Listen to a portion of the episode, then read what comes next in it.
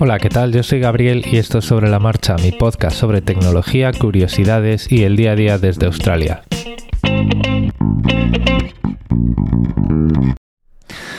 Yo no soy una persona eh, a la que sea fácil venderle cosas, ¿vale? Pero cuando me venden algo muy bien, eh, pues, pues qué menos que decirlo, ¿no? Qué menos que contarlo y que deciros, mira, así es como a mí me gusta que me vendan las cosas. El viernes salía de trabajar y necesitaba comprarme un cable de audio para unos auriculares que son los que uso para monitorizarme que bueno, que no os voy a contar cuáles son porque no, no es la cuestión. Son unos auriculares eh, estos que cubren la oreja entera y que se conectan y que se desconectan y que tal y que cual. No son los que uso para ir por la calle, ¿vale? porque los, los, los, auriculares que uso para ir por la calle son inalámbricos, entonces no me gusta estar conectando y desconectando cables de audio todos los días porque, bueno, ya sabéis lo que me pasó con el micrófono, ¿no? Y bueno, no es el primer aparato con el que me pasa. Me parece que los jacks de audio son especialmente sensibles a andar poniendo y quitando cosas. Entonces, pues, en este caso, he dejado de ser, eh, he dejado el minimalismo un poquito de lado y tengo unos cascos específicos, siempre conectados al micrófono o siempre conectados, pues a donde sea. La cuestión es que me fui a una tienda de audio a, a por ese cable y al entrar, pues tenía allí un montón de, Focusrite Scarlett, de este son estos em, interfaces de audio USB que bueno pues te dan una o más entradas XLR para conectar micrófonos con el cable analógico correspondiente, tienen controles de ganancia, tienen preamplificador que se puede poner y quitar, tiene controles para monitorizarse y tiene un montón de cosas que pues si quieres em, tener una entrada de audio mejor y con mucho más control para grabar tus podcasts, es muy conveniente. Yo tenía pensado comprármela porque además de todo, pues el, el, conversor analógico digital que tiene el micrófono que yo utilizo, el ATR 2100 USB cuando se utiliza por, por USB, es peor que el de estos, estos interfaces, ¿vale? Em, tiene menos, admite menos frecuencia, menos bits por muestra y es una compra que tenía ahí pendiente desde hace un tiempo y que bueno, pues que estaba pensando, pues es de esto que siempre lo tienes estudiado, siempre sabes cómo funciona, siempre sabes para qué lo quieres, siempre sabes por qué lo quieres y está ahí, tiene una utilidad y sabes que lo vas a tener. Entonces estaba yo mirando allí las cajas y los precios y tal, y se me acerca el, el vendedor y me dice, hola, ¿qué tal? ¿Qué haces? ¿Te puedo ayudar en algo? Este tipo de cosas, ¿no? Que siempre te dicen. Y yo, bueno, pues sí, pues tal, pues no sé qué, venía por este cable. Ah, pues toma este cable, son 7 dólares. Ah, pues muchas gracias. Y ahora estaba viendo esto por aquí porque, claro, me lo estaba pensando porque yo grabo podcast. Ah, sí, grabas podcast. Y yo, sí, esto, lo otro, tal, no sé qué, los grabo en español. Ah, ¿dónde eres? De España. Ah, pues yo fui una vez a España. Esto en Australia siempre te lo dicen. Ah, porque yo fui a España una vez, a Barcelona. Siempre se quedan en Barcelona, no, no miran mucho más allá, pero todos han venido alguna vez a España. Y, o, o, mejor, no porque conozco una persona que fue a España, ¿no? Y te lo dicen así como cuando éramos pequeños y nos decían, no te vayas por ahí que es peligroso, te vas a caer. Una vez un niño se murió. Pues en vez de una vez un niño se murió, yo conozco uno que una vez fue a España. Y entonces te lían por ahí, te empiezan a hablar y tal. Ah, pues claro, porque mis podcasts están en español. anda, pues fíjate, tú no los voy a poder escuchar porque mi español es muy de pedir cañas y poco más. Bueno, pues tal.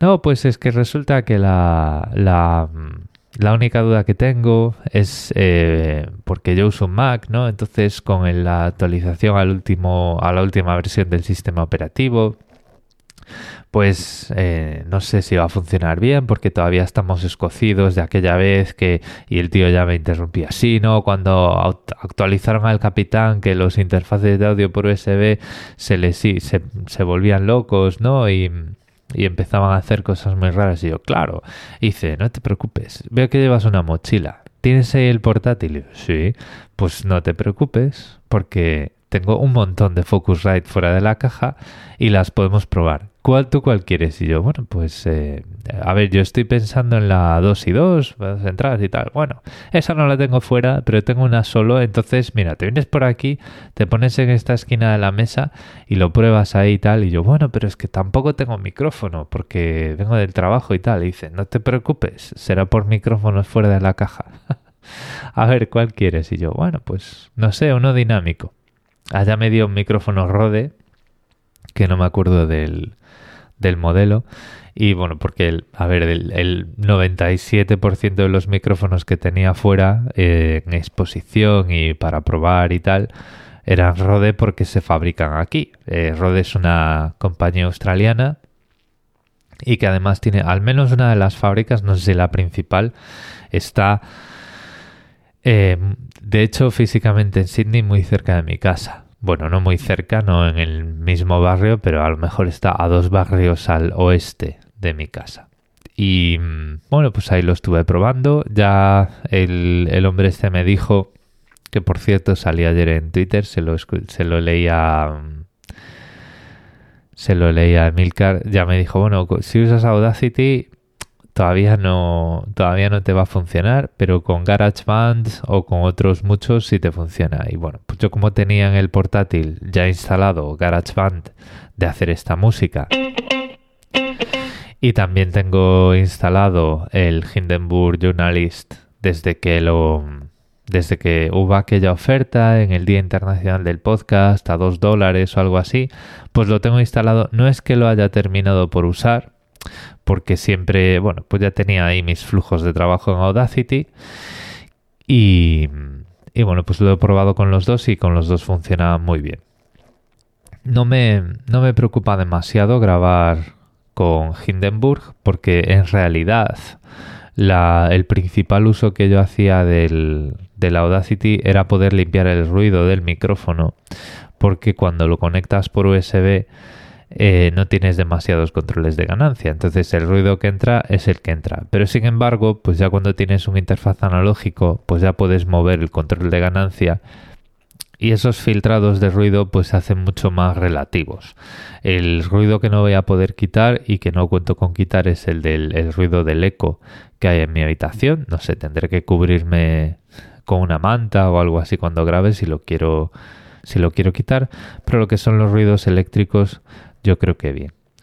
A ver, la cuestión es que este tío me vendió, me lo vendió como me lo tenía que vender. Además, el precio que tenía allí era muy similar al precio que yo podía encontrar por eBay. Me parece que si no era exactamente igual, había como un dólar con 80 o dos dólares más o menos. Así que al final, pues me iba por un cable de 7 dólares y me fui con el cable y la Focusrite debajo del brazo. Y ahora mismo este podcast que estoy grabando lo estoy grabando con el Backpack Studio en el teléfono, con el teléfono, con la Focusrite conectada al teléfono a través del conector de la cámara. En este sentido funciona estupendamente bien. Lo único es que, bueno, pues al menos con el Backpack Studio eh, no recibes las dos pistas de audio por separado, solo recibes una. Esto ya lo pude probar con, con el micrófono que tengo medio roto y este. Y, y bueno, pues para eso o bien tengo que seguir buscando software para iOS o pues me tendré que ir al Mac.